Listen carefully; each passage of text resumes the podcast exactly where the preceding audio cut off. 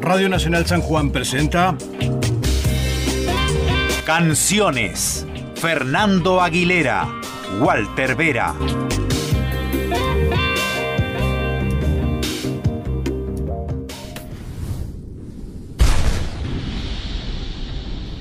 Arma mental, visión zarpada de la realidad. Una voz mientras todos callan y están ciegos.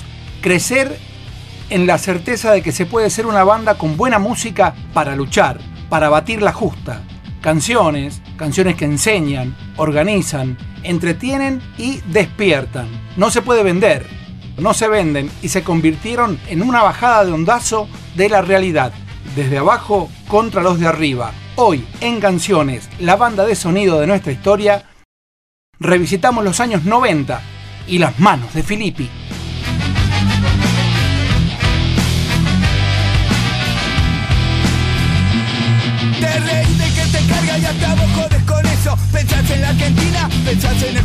Progreso Arreglate con los yanquis porque son los más honestos que querés.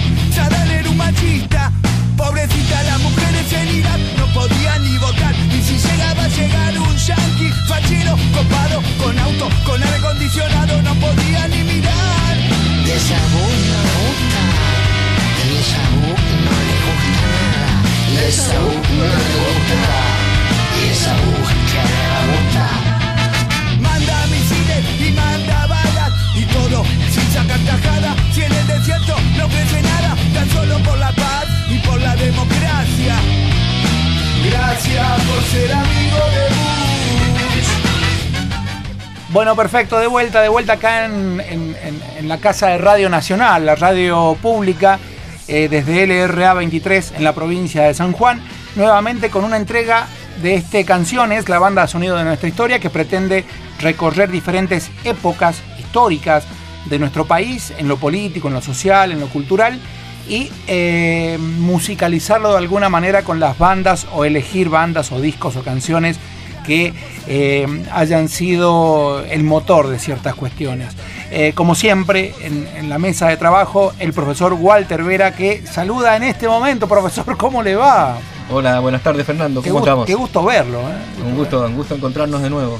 Es lindo encontrarnos en la radio, siempre. Es lindo ¿no? encontrarse, encontrarse con amigos y encontrarse con, bueno, con el público también, que, que nos ayuda, que nos apoya, que nos pregunta sobre el programa y que acompaña también en nuestra fanpage. Cada vez estamos teniendo Más, seguidores. Más seguidores. Es buenísimo. Se van- Yo se lo, van- veo, lo veo casi siempre, todos los días, dos veces lo veo, en la mañana y en la tarde, y veo qué onda. Algún día vamos a hacer listita de todos los que tenemos allí para saludar. de todos los amigos y por ahí también gente que no, no conocemos personalmente, pero que adhiere o que le gusta nuestro programa. Perfecto, buenísimo. Eh, y son siempre bienvenidos, bienvenidos a, a escucharnos acá en, en frecuencia modulada, en el 101.9, a través de AM también en el 910.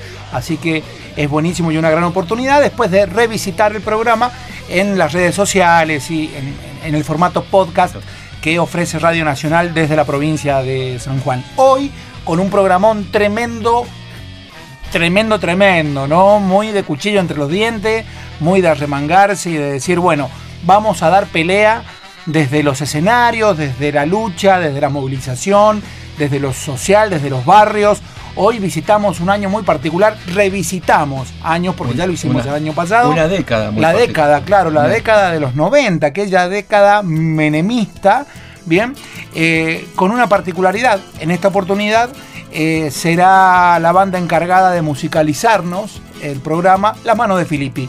Las manos de Felipe, una banda muy poco conocida, creo, por lo menos el público en general no, no lo conoce, no, no se conoce, pero que ha tenido una, una gran influencia en otros también, inclusive en otros géneros musicales, Sí, ¿sí?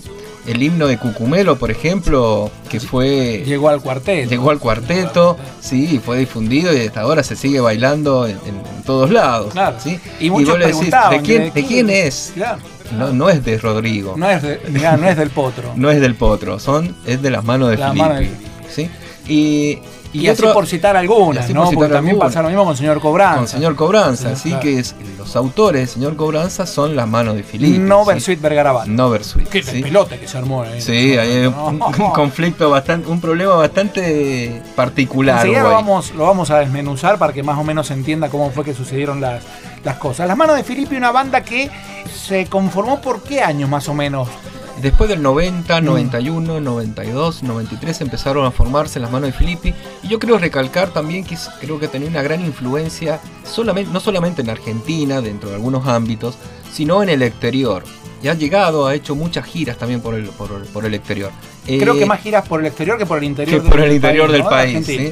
Eh, no, en San Juan ha venido. Sí, ha ¿no? venido, sí, varias sí, claro, veces, sí, claro, casi, claro. casi cada dos años por ahí eh, viene. Pero una banda, si hablamos de política o contexto, una banda totalmente politizada. O sea, que no, no te vende ninguna, que ellos van de frente, ellos dicen a qué partido pertenecen, cuáles son sus ideas políticas, puedes coincidir o no, yo en muchas cosas no, no, no coincido en su, en su visión, ¿sí? Pero eh, el grupo creo que es como la música es el apoyo eh, a su ideología o a su pensamiento. Sí, yo creo que Sí. reflejan en las canciones, en las letras y en las formas de interpretarlas, reflejan claramente eh, una posición. una posición y también creo que es uno de los pocos eh, grupos o de los pocos grupos de los cuales han surgido candidatos que se han presentado a elecciones. A elección. ¿sí? O sea, el Cabra fue se presentó a candidato a diputado por Capital Federal, por Sí. el Partido Obrero, eh, y Pecho, uno de sus integrantes, El pecho frío. el Pecho Frío, el por el- su afinidad futbolística, Eh, nada claro, más, claro, ¿sí? claro, pero sí, no, de Pecho Frío no, tiene nada. nada. Eh, se- fue uno de los primeros organizadores de lo que fue el sindicato de músicos sí. y luego se presentó para ser eh, para ser presidente del sindicato o secretario general del sindicato de músicos. Una banda que sabe de luchas y que sabe de asociaciones barriales y de, y de ese tipo de movidas, eh, que llegó en un tiempo, eh, qué sé yo, ideal, digamos, eh, a, lo- a comienzo de los 90, eh, con una política neoliberal que se marcaba, que tenía, que tenía color y que tenía, bueno, una forma muy particular. eh, y les dio letra para, para surgir y para plantarse, ¿no? Y recordamos que bueno, en el 89 había ganado Carlos Menem en las elecciones, después de, un periodo de hiperinflación durante el último eh, año de Alfonsín, y eso le dio la- el pie para que Menem eh, ganara la- en las elecciones del 89, se produzca el adelanto de la entrega del poder, en vez de ser en diciembre, se realizó el 9 de julio. Claro, recordemos Sí. lo de Alfonsín, que se retiró antes de la presidencia. Claro. En esa época eran seis años. Eran seis años. de presidente. de presidente. Eh, y el primer gobierno, el primer año del gobierno de Menem fue un, un hecatombe en cuanto a que recordamos que le entregó el ministerio a Bungibor, ¿sí? Eh, fallece el ministro de Economía, después eh, coloca otro el ministro de Economía por, puesto por una empresa, ¿sí? o sea, por Bungibor. Y recordamos esto porque, bueno, decimos que la experiencia menemista fue la segunda experiencia neoliberal en la Argentina. La primera fue en 1976 con el golpe de Con la Estado. dictadura. Con la dictadura. Correcto. ¿sí? Luego en el 89 con Menem y luego en el 2015 la tercera experiencia neoliberal en Argentina Con. Macri. ¿sí? Con Ojos de cielo. Claro.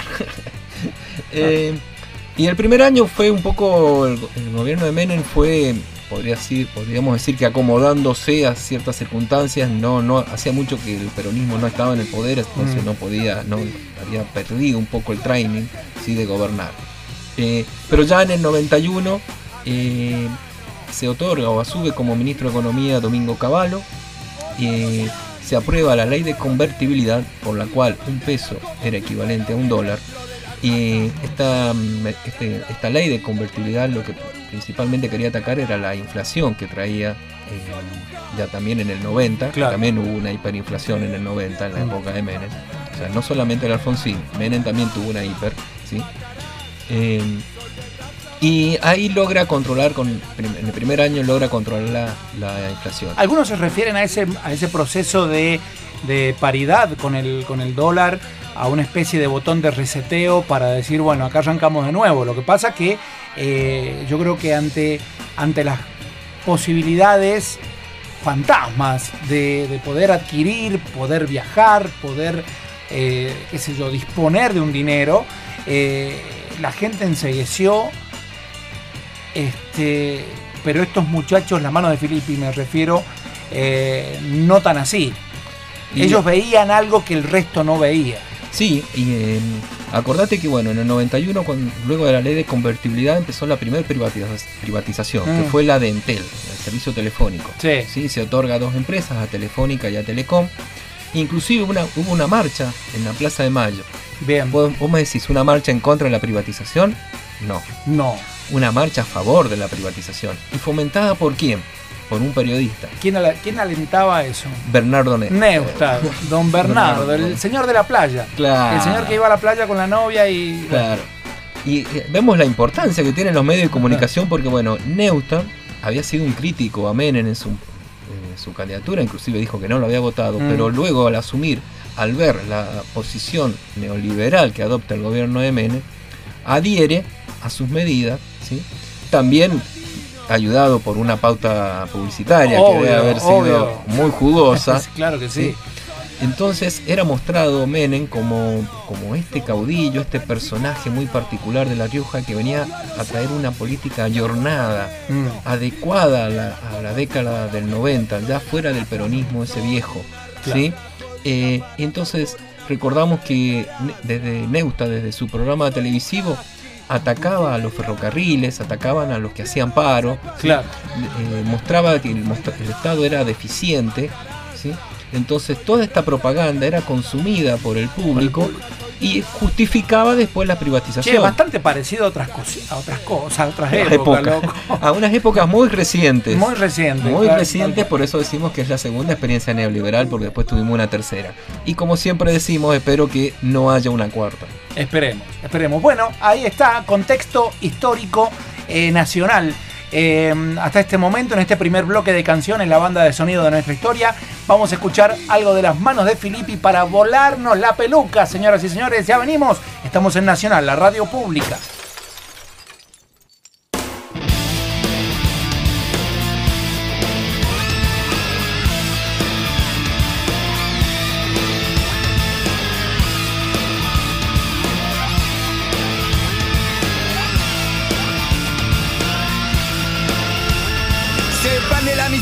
Todo el planeta y hay muchos careta que piensa que la meta capitalista que todos podamos tener algún día. La camioneta que cabeza más concheta tienen plena confianza en esta mierda. Se piensan que esa paz esa paz que te da el poder de explotar, esa paz que te da el poder de emplear, se expande en el planeta. Todos sabemos que la meta la plata, la merca, las armas y las cometas. Todos sabemos que te están saqueando y al primer mundo están emparchando. Lo que realmente se expande por el mundo es la muerte de este sistema inmundo. Se expande en el planeta. La resistencia del sistema y es un enema. Salta la bronca y es un bochorno. Quien no sabe que son todos chorros Si te enteraste hoy, será de capital Si queda un puesto de laburo, seguro que está acá por comer un día más. Puedo concentrarme y no pensar Descansar el valero. Esa es la enema para el obrero. Organización internacional Revolucionaria contra el capital Contra los burócratas, contra la patronal Contra el Fondo Monetario Internacional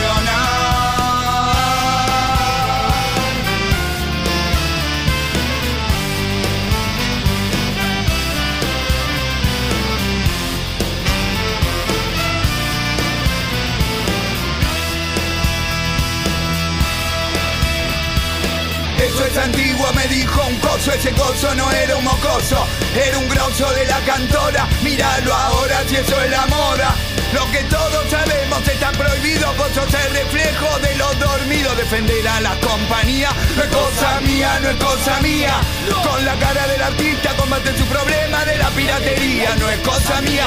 Van a usar la primerísima figura, hay millones que no facturan y laburan por la culpa de tu estructura. compañía, radio censura, todo para vos, el Estado te ayuda, el Estado que te tortura con su democracia, su dictadura. Está más cerca de darle ayuda a los que viven de esta basura.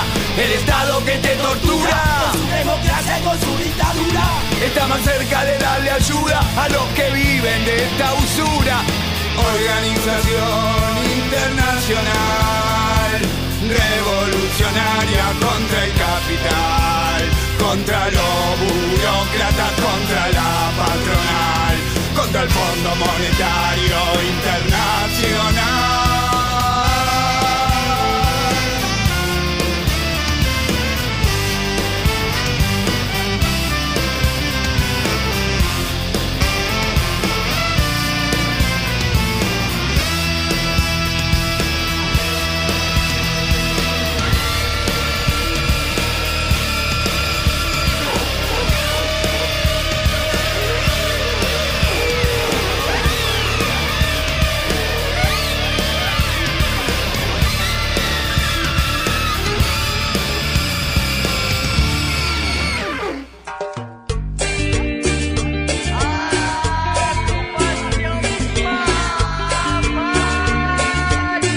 Bueno, perfecto. Seguimos en Canciones, la banda de sonido de nuestra historia. En vías de comunicación con la radio, el 264-622-586 para los WhatsApp. Allí se pueden comunicar, nos dicen de dónde llaman, de dónde escriben, barrio, departamento, hace cuánto nos escuchan, si es primera vez que nos escuchan, si ya nos siguen desde el año pasado. Los oyentes del año pasado hay que darles premio. Sí, vez. sí, sí. Vamos, creo que vamos a poder, a partir del próximo programa, vamos a ver si entregamos un premio a aquellos Esa. oyentes que por ahí, bueno, nos traigan o nos aporten ideas, ¿sí? Para, para los programas, o que nos recuerden algo, algo del año pasado y bueno, eh, serán premiados. Muy bien, y que tienen ideas, bueno, y que, y que participen como, como, ah, como ya es costumbre en la, en la radio pública. Recién hablábamos del contexto nacional, estábamos hablando de los 90, habíamos abordado bueno, la presidencia, el inicio de la presidencia de Menem, eh, del plan de convertibilidad, habíamos llegado a mencionar a Caballo como eh, ministro en ese momento, eh, y todo ese contexto nacional. ¿La provincia en qué situación estaba? ¿Seguía más o menos el mismo patrón o se manejaba por otros carriles? Y acordate que la provincia hasta ese año estaba gobernada por el Partido Bloquista, que había sido fuerte luego de la recuperación de la democracia. Sí. claro. O sea, inclusive habían gobernado durante la Durante la dictadura, dictadura. eh, sí, eran los mismos. De allí lo de cívico-militar, lo del golpe Claro, cívico-militar, recordamos ¿no? entonces lo de cívico-militar porque bueno, había mucho... No se enojen, pero es así. Es así, está, en- está en la historia, o sea, no, no, puede- no queremos que se nos enojen No, no, no, para nadie. Eh, pero en el 91, luego del envión por la ley de convertibilidad, ¿sí? que había logrado disminuir la inflación, en San Juan el Partido Justicialista estaba muy dividido y eh, recurren a algo que luego eh, Menem también utilizaría a nivel nacional, que es a buscar a un extrapartidario Mm. ¿sí? Un- y acá en San Juan se buscó un empresario. Un empresario que era conocido, no tenía militancia dentro del Partido Justicialista, se presenta como, lo presentan como candidato Mm. y gana las elecciones en 1991. Se dice que un poco se, se giró a la derecha el Partido Justicialista en San Juan apoyando a Escobar, porque era una figura independiente, representaba al empresario, ¿sí? Sí, sí, Eh, al mundo empresario de San Juan. Claro. Y estaba inspirado en el credo neoliberal. Esto de buscar un Estado eficiente, de privatizar las empresas Mm. públicas, de disminuir la cantidad de empleados públicos. Eh, inclusive, ¿se- ¿te acuerdas que decían, ahí viene Escobar barriendo? Barriendo. ¿Sí? O sea, ya te, te venían un poco haciendo la cabeza de que iba a haber despidos. Como una, ¿sí? una limpieza, digamos, una entre limpieza, comillas. entre ¿no? comillas, de, de- de empleados públicos. ¿sí? Y el eslogan era una fórmula con apoyo nacional. Eh, Eh, ¿Con los medios pasaba lo mismo que a nivel nacional en lo, en lo local, profesor? Eh, ¿Tenés idea de sí, eso? o sea, recordamos que ya se habían eh, había res- surgido la explosión de las FM, Sí, ¿sí? sí. porque hasta en los 80 solamente habían cuatro radios en San. Juan, pero ya en la época de los 90 se da Estaba una... Nacional, Sarmiento, Colón y... para de y- contar. ajá, paramos de contar. Pero ya en los 90 se da una explosión de las radios FM, ¿sí? Sí. Entonces se di- diversifica la- las radios y también los medios de comunicación, surgen otros diarios Otros también. diarios, claro. Pero la hegemonía la tenían siempre dos o tres, Claro. siempre. Y estos apoyaban a este empresario neoliberal que tenía el apoyo de Menem, él se mostraba como con el apoyo del presidente, que era el delegado en San Juan de- de- del menemismo. Con aquel eh, viejo eslogan, vamos a ganar. Vamos a ¿Te ganar, vamos a ganar. Gana eh, Escobar, pero en el 92 se le realiza un juicio político por el, el uso de maquinarias eh, públicas en un lote de él en Hachal Ajá. y es destituido y asume Juan Carlos Rojas, ¿sí? que era su vicegobernador. Bien. ¿sí? Y acá se da una división dentro del justicialismo de aquellos que seguían a Escobar Oh, me acuerdo, ¿sí? sí. y los que seguían a Rojas. Y en el 93, en las legislativas, Escobar se presenta a elecciones candidato a diputado y gana. Y gana. ¿sí? Esto lo deslegitima a Rojas totalmente. Claro, porque seguía Sí. teniendo el apoyo popular. Claro. Y en el 95 eh, gana otra vez, se presenta otra vez para gobernador y eh, gana, gana Escobar. Y Menem es reelecto casi con el 49,9% de los votos. ¿Cuánto? Casi 49,9%. El 50% 50. de los votos es reelecto el presidente El gobernador. y el gobernador. Esto, bueno, eh, ahí en el 95 y bueno, en el 95 ya Escobar puede hacer eh, algunas sus, o plasmar algunas de sus ideas. Y la terminar las obras en el lote. Claro, y terminar las obras en el lote de, en Niquivil. Pero bueno, lo primero que fue la privatización del Banco San Juan. ¿Sí? el Banco San Juan y que en toda eh, venía traía la lógica nacional. ¿sí? ¿Cuál era? Por ejemplo, endeudar a las empresas. La Mm. lógica del menemismo era endeudar las empresas, eh, llenarlas de empleados, ¿sí? mostrarlas ineficientes y con eso justificar la privatización. La privatización ¿sí? posterior. En San Juan, el banco, muchos de las familias renombradas de San Juan pidieron préstamos, Mm. no los pagaron. Entonces mostraban, dice, mire, el banco da déficit, Déficit, tiene pérdida, pierde tantos millones. tiene, claro. tiene, tiene muchos empleados, entonces tenemos que privatizarlo. Claro, en realidad la, Sí. la manguera pinchada estaba en otro lado, ¿no? Claro, Ahí, claro. esas personas que pidieron esos préstamos no los devolvieron más. Mm. Por eso ahora cada vez que tenés que hacer un trámite te dicen vaya al residual del Banco San Juan a ver si está entre los deudores. Claro. ¿sí? Pero seguramente ni vos ni yo estamos ahí, Mm. porque no fuimos los que recibimos préstamos. Tal cual. ¿sí? Fueron otras las familias La que familia. recibieron préstamos. Y bueno, ¿sí? No vamos a dar apellido ahora, no, No vamos a dar apellido. No vamos a incomodar a nadie. Tenemos invitados en este bloque. Tenemos invitados a la magíster licenciada Delia de la Torre que nos va a dar un pequeño pantallazo de lo que pasó en la economía en los 90. Perfecto, la escuchamos entonces. Buenas tardes, un gusto estar en el programa, gracias por la invitación. Eh, quería hacer un pantallazo, realmente va a ser así, de la este, economía eh, sanjuanina durante los 90. La primera cuestión que quiero marcar es que parte de una crisis de la vitivinicultura en donde el modelo tradicional de, mm, de la actividad eh, entró en, en crisis. Ya había entrado en sucesivas crisis de sobreproducción, de, de bajo precio.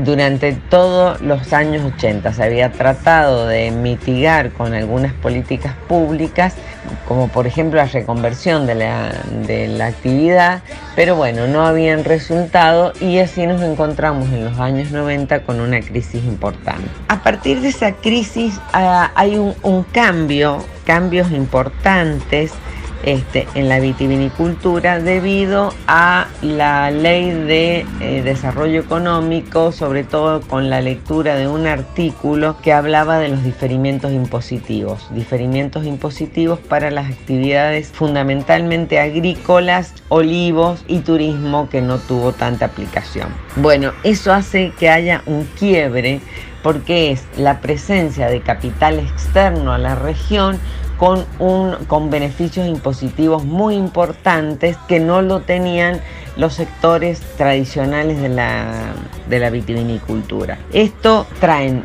alta tecnología, riego por goteo, este, máquinas cosechadoras, eh, que producen un desplazamiento de la mano de obra por un lado y por otro lado una exclusión de, eh, o expulsión de agentes pequeños y medianos, fundamentalmente los pequeños productores este, viñateros. Hay algunas políticas compensadoras como el tomate 2000, como eh, al- algunas este, que no alcanzan a reconvertir o a eh, mitigar esta eh, fuerte expulsión de agentes. Esta- estas políticas de, de crisis de dis- mm, diferimientos impositivos va acompañada con una fuerte desregulación de la actividad. O sea, ahí acá también ya hacia el final de los 90 la CAVIC cierra, que era un, un elemento regulador importante, y pierde el Estado la capacidad de regular los precios de productos mm, principales. También en esta época aparecen las leyes que van a sostener la actividad minera. Eh, leyes que tienen que ver fundamentalmente con, por ejemplo, eh, la constitución de, de 1999, que le- los cambios en la constitución, las reformas la constitución en 1994, le otorga a las provincias el uso de los recursos naturales. Entonces, de ahí que le, le da una potestad importante a las provincias el manejo de los recursos naturales y en este caso de la minería.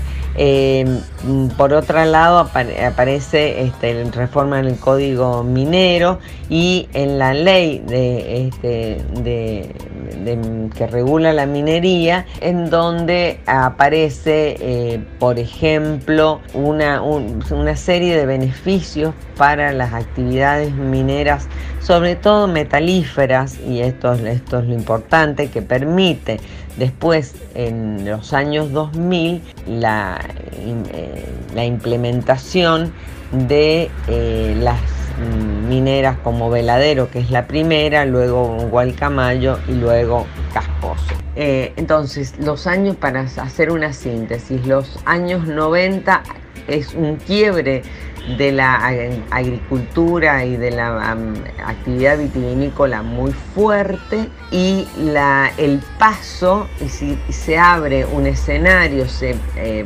que permite la, implantación de una nueva eh, actividad como la actividad minera.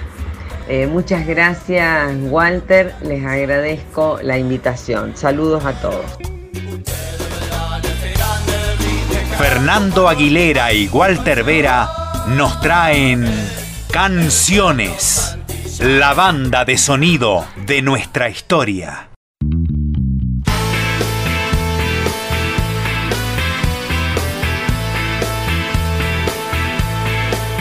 Canciones, la banda de sonido de nuestra historia.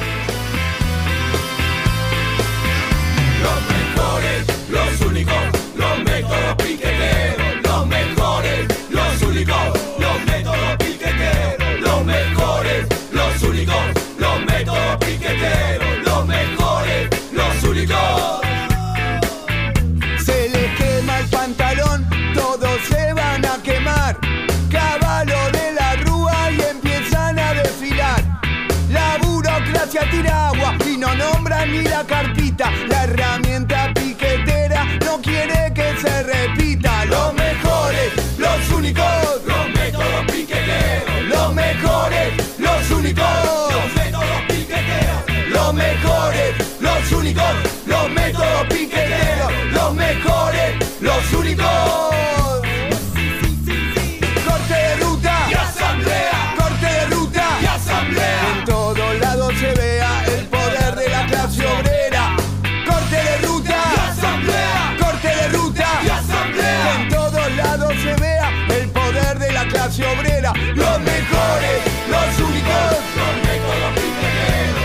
piqueteros,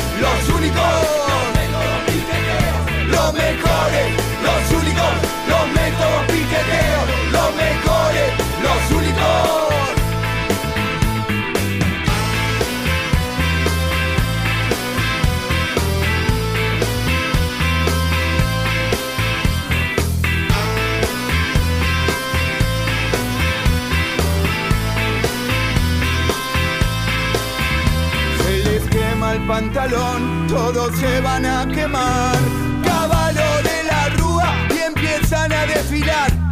La burocracia tira agua y no nombran ni la carpita. La herramienta piquetera no quiere que se repita. Los mejores, los únicos, los piqueteros. Los mejores, los únicos, los métodos piqueteros. Los mejores, los únicos, los. Los mejores los únicos.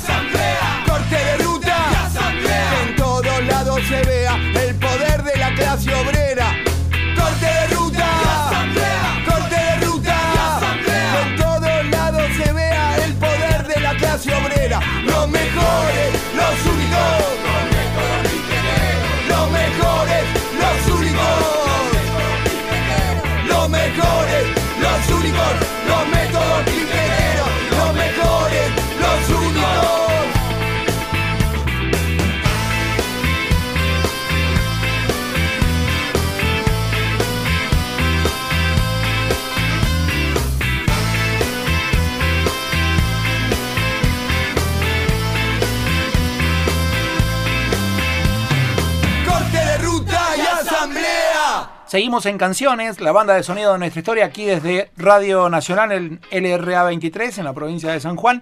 El teléfono de la radio, el 264-620-500... Eh, no, perdón, voy de nuevo, 264-600...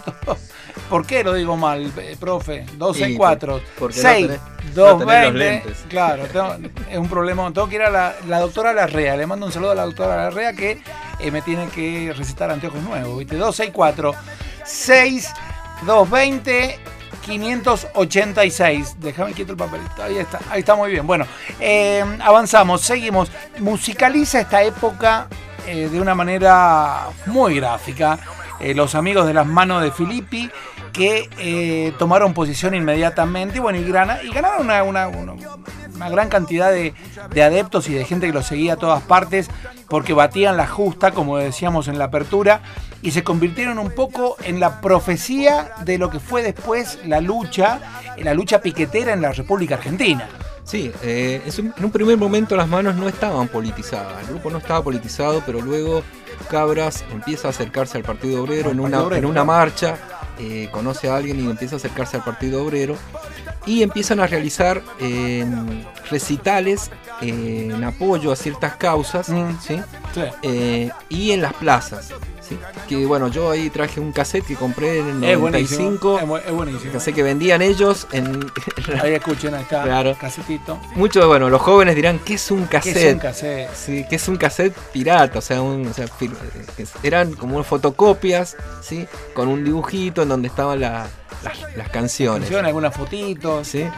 Eh, bueno, esto lo vendían ellos en las plazas y así fue difundiéndose, eh, haciéndose conocida la banda. Atendían el- es muy loco porque leyendo un libro de las manos de Filippi, eh, atendían el kiosco y se subían al escenario eh, ahí, de toque. Estaban Claro. ahí, ellos. Ellos llevaban, en cuanto a la organización, sus recitales, ellos llevaban un kiosco en donde vendían eh, sus discos, vendían libros ¿sí? Mm. del Partido Obrero, la revista del Partido Obrero, eh, las remeras que también hacían ellos, pero eran eh, todo totalmente independiente, y ellos inclusive atendían esos kioscos y después iban y so- tocaban en, en el escenario. Claro. ¿sí? Pero bueno, creo que eh, en la politización de las manos de Filippi se da por esta realidad, que bueno, como dijimos recién, en el nove- 91, 92, cuando empiezan las privatizaciones, ¿sí? y con la convertibilidad, esto implicaba que para el gobierno realizar un ajuste, ¿sí? Eh, achicar el gasto público.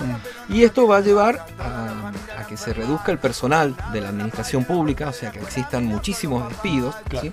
Se transfirieron muchos servicios que eran nacionales, se transfirieron a las provincias. ¿sí? Recordá que, por ejemplo, vos fuiste a un colegio que, ¿cómo se llamaba? El, ¿Cuál? El, claro, el- Secundario, el, Colegio secundario. Era el, primer colegio que fui fue la ENET número 4 que sirve de ejemplo. Claro. Porque pasó a ser EPET. EPET. Claro, eh, antes era nacional y los colegios eran nacionales, Claro. los secundarios, y después pasan a ser provinciales. Bueno, terminé en un colegio nacional convertido en, en provincial después. Entonces, esta delegación que hace Menem eh, durante el menemismo de los servicios, de la educación, Mm. de la salud también, los hospitales que antes eran solventados por la nación ahora pasan a ser provincia, significó para las provincias una catástrofe, porque no estaban acostumbradas o no tenían el dinero para bancar la educación Para o la salud. cubrir ¿sí? todo Para aquello. cubrir todo eso. ¿sí? Eh, y aquí empiezan eh, también, como dijimos, eh, las privatizaciones de Somisa, de Asindar, de IPF. ¿sí? Y con el- la privatización de IPF empiezan las manifestaciones de las personas que quedaban desocupadas. Claro. Porque había como una... eh, ¿Cuál era el discurso que bajaba el presidente en ese momento o el, el gobierno en ese momento? Y si te quedaste sin trabajo es porque no te adaptaste ¿sí? a esta nueva realidad o buscá adaptarte, buscás un emprendimiento o ponete un kiosco o ponete un remis. Che, es muy parecido, loco. Es muy parecido al último discurso o al Lo que, penúltimo. lo que antes decían, te decían ponete un remis o ponete un kiosco, Eh, en el 2015 o 2016 te decían ponete una cervecería. una cervecería, una Sí, barbería. una barbería y sé emprendedor. Un- Claro. un- sé un emprendedor de vos mismo. Mm. ¿sí? Fíjate cómo se van manejando el discurso neoliberal, cómo va manejando las conciencias a través de esto. Sí. ¿sí? Las, manos las manos de Filippi politizadas eh, empiezan a ver la desintegración social que existía en Buenos Aires, sobre todo en el Gran Buenos Aires, ¿sí? la pobreza, la marginación, el desempleo, y se hacen voz de esto. Claro. ¿sí? Y ahí empieza a cantar, eh, Cabra empieza a cantar eh, a la gorra en, el- en la peatonal Florida, ¿sí? Sí. Y ahí empieza a cantar eh, esta canción que ya se, se hizo emblemática y que creo que retumba, en- no sé si en todo el mundo, pero representa a todos aquellos que están en la marginación o en la bronca. Claro. Sí, sí, sí, con, Que es- con letras muy, El señor Cobranza. Señor. Lo estuve escuchando antes de, de comenzar el, el programa de hoy. Quería, quería un poco meterme en el tema. Yo hago siempre eso, ¿no? Tomo, tomo discos y, y escucho y reescucho y este, voy viendo con qué me, con qué me encuentro para que, bueno, eh, poner un poco eh, en contexto lo que uno viene, viene a hacer al programa. Así que vamos a escuchar. El señor Cobranza por la versión original de Las Manos de Filipe. Vamos entonces.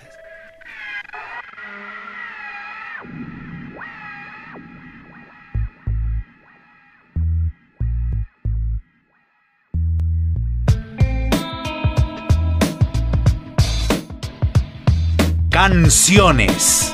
La banda de sonido de nuestra historia.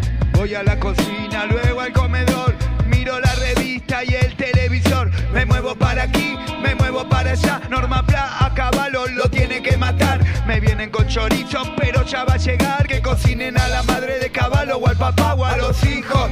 Si es que tiene a su amigo el presidente, no le deje ni los dientes porque Menem, porque Menem, porque Menem se lo gana. Hablemos de pavadas si son todos traficantes. Y si no el sistema qué. No me digas se mantiene con la plata de los pobres, eso solo sirve para mantener a algunos pocos, ellos transan, ellos venden, es solo una figurita el que esté de presidente. Si estaba Alfonsín el que vende es otro que son todo narco, de los malos. Si te agarran con un gramo después que te la pudrieron, se viene la policía, de seguro que va preso, sube la balanza,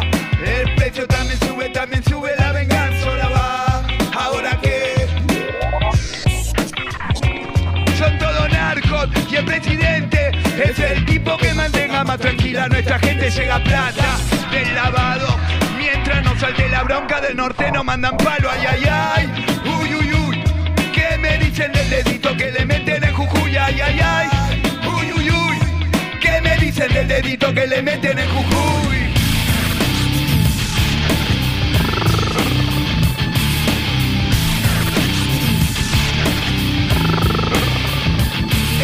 perro, el Santillán. Si no lo pueden voltear, lo van a querer comprar y con discurso. Si no les sale, son capaces de dar acciones de los grandes mercadales. Eso no importa, porque el perro va dejando algún perrito que le mete a este sistema el dedito en el culito.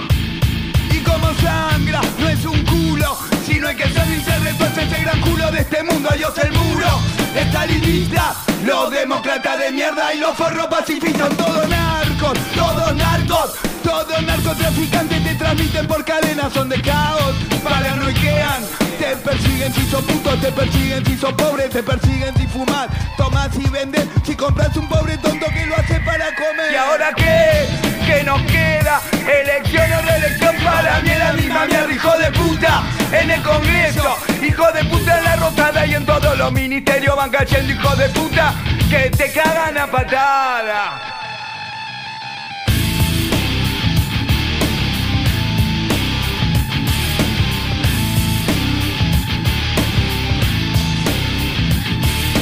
Tienen el poder y lo van a perder. Tienen el poder y lo van a perder. Tienen el poder y lo van a perder. Tienen el poder y lo van a perder. Tienen el poder y lo van a perder. Ellos tienen el poder y lo van a perder. Tienen el poder y lo van a perder. Ellos tienen el poder y lo van a perder. Porque en la selva se escuchan tiros. Son las armas de los pobres, son los gritos del latino en la selva. Se escuchan tiros. Son las armas de los pobres, son los gritos del latino en la selva. Se escuchan tiros. Son las armas de los pobres, los gritos del latino en la selva. Se escuchan tiros. Son las armas de los pobres, son los gritos del. Latino.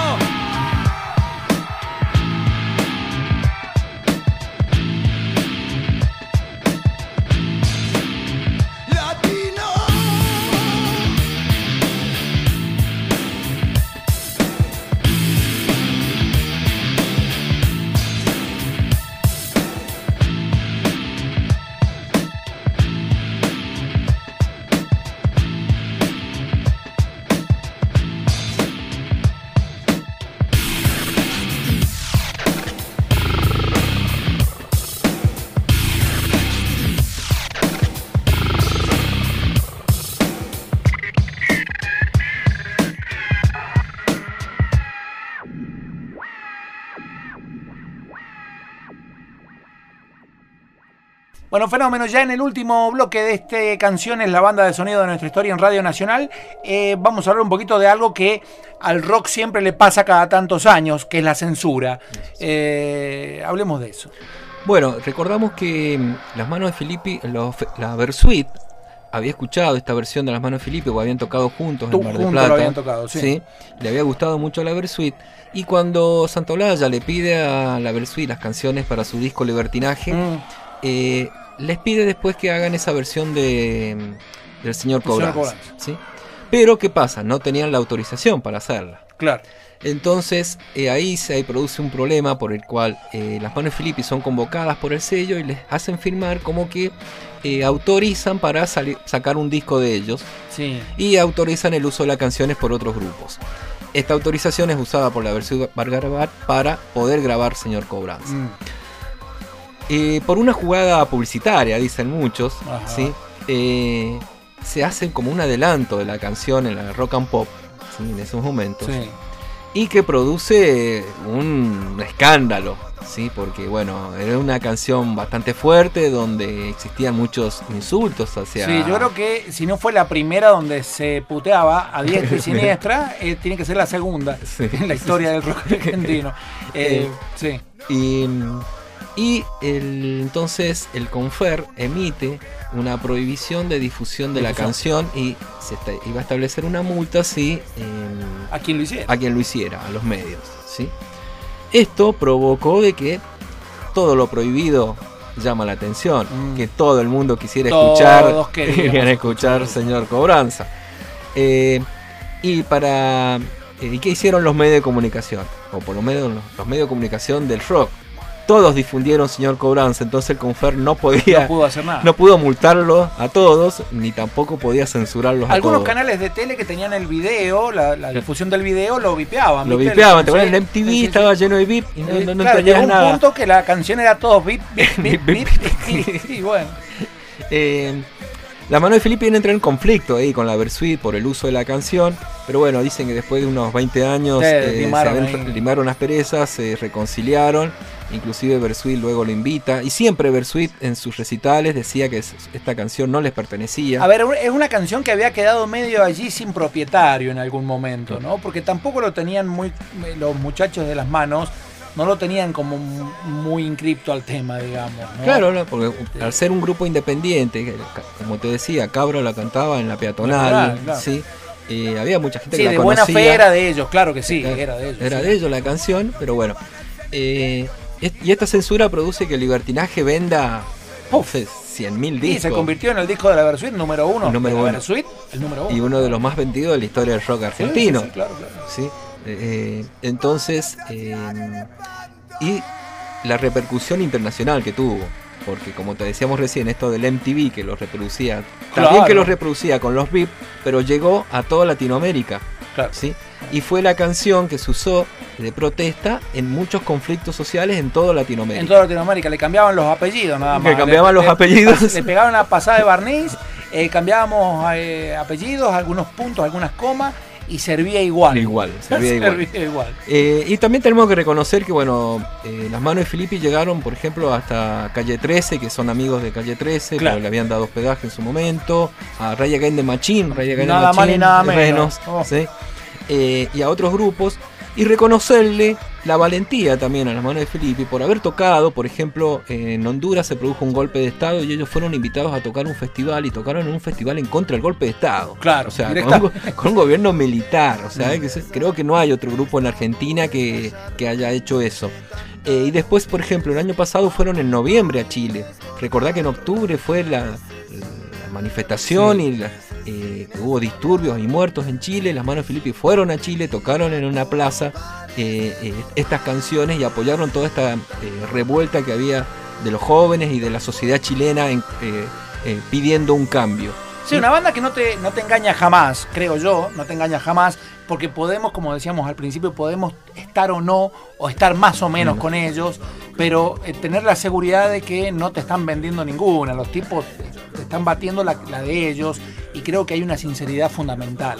Sí, sí, eh, yo mucho no coincido con otras cosas, por ejemplo, sacaron un disco de era marginal y popular en donde eh, pegaban, por ejemplo, le pegaban a Cristina, o sea, decían que era lo mismo que Macri. Mm. Y después sacaron otro disco Macri, que ya directamente Sí, le van al hueso. al hueso Ah. contra, contra la- el proyecto neoliberal de Macri.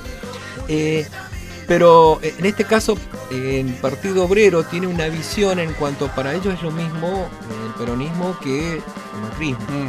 O sea, porque no son revolucionarios, ellos son revolucionarios, pero estos partidos para ellos no representan la revolución. ¿sí? Y eh, alientan, por ejemplo, el no pago del Fondo Monetario, eh, no pago de impuestos nacionales, ¿sí? Eh, un gobierno por asamblea, ¿sí? Asamble- asambleario. Sí, todo aquello que se puede, Que- se puede hacer, pero tiene un precio. Pero, o sea, bueno, no hay en el mundo un, un país que esté gobernado así, de esa manera. de esa manera. Porque en ¿sí? definitiva a, a- a algo respondés en algún Claro. momento. No, y, y vos tenés, podés tener una utopía de un ideal, Claro. pero bueno, la realidad te va a pegar en la Te cabeza. baja de otra manera, te baja Sí, de un ondazo, te justamente de lo que hablábamos al principio. Y también hay que reconocer el apoyo, por ejemplo, a las fábricas recuperadas, como Sanón Claro. en, en el sur o las fábricas recuperadas en Buenos Aires, donde ellos siempre, eh, cuando se dan estos casos, van y tocan, ¿sí? Eh, van y hacen recitales a favor Bueno, de de esas fábricas hecho, en no sé qué país de Latinoamérica, cuando ellos fueron de gira, eh, fueron hospedados en un hotel que había sido recuperado por sus propios empleados porque los habían dejado en la calle. Claro, y sus giras en Europa siempre son eh, en lugares en donde también son lugares anarquistas o, o salones o, o bares ¿sí? anarquistas. Bueno, son amigos de Manu Chao en Barcelona también, y giran por Alemania, por todos lados, en donde, eh, por ejemplo, Caramelo Santo fue una de las bandas que abrió todo ese, ese circuito europeo. eh, de bandas así y, y ellos tocan, van y tocan, eh, hacen no sé, 20 recitales en 23 días. Sí, o sea, Claro, claro. Una cosa, una cosa así media muy, muy loca. Van, disertan y se van, digamos. dejan el mensaje Deja- plantado, dejan la semilla allí y, y pegan retirada. Bueno, está bien. Bueno, eh, profe, ha sido un placer enorme, enorme, muy grande eh, poder haber compartido nuevamente esta, esta década de la República Argentina, eh, musicalizada por la mano de Filippi. Eh, una banda a la que hay que abordar y escuchar permanentemente. Os recomendamos que escuchen a la mano de Filippi. Eh, hay bibliografía también donde, donde que se puede visitar. Vamos a estar compartiendo en redes sociales toda la bibliografía y todo el material de dónde se arma el programa eh, para que los seguidores de canciones eh, tengan acceso. ¿Te parece? Buenísimo, buenísimo, porque bueno, nosotros siempre, eh, o creo que tenemos que recalcar del buscar que las, nuestros oyentes puedan o les damos la pauta para que sigan investigando. Sí, tal cual. Y bueno, hay, ahora hay muchísimos li- libros sobre historia de la música, sobre los grupos, Mm. ¿sí? que eh, sirve tal vez también para enterarnos o para aprender también un poco más. Que no todos es casualidad. Tal cual. Bueno, señoras y señores, final para este programa, para esta nueva entrega de canciones, la banda de sonido de nuestra historia. Eh, nos estamos retirando, profe. eh, nos vemos la próxima semana. Nos vemos la próxima semana y bueno, un saludo a todos nuestros oyentes, a todas esas personas que nos preguntaban cuándo volvíamos y que bueno, también muchos mensajes que nos decían que les gustaba este nuevo horario. Que está Eh, bueno, sí, claro. Y, y bueno, les pedimos, como les dije al principio, sugerencias, aportes y bueno, ya vendrán la- los premios. Sí, señor. Bueno, nos encontramos la próxima semana aquí en Radio Nacional con una nueva entrega de canciones. Un abrazo para todos. Síganse cuidando. Protocolo, protocolo, distanciamiento, barbijo, alcohol en gel y seguimos para adelante. Chao. Hubo piedras y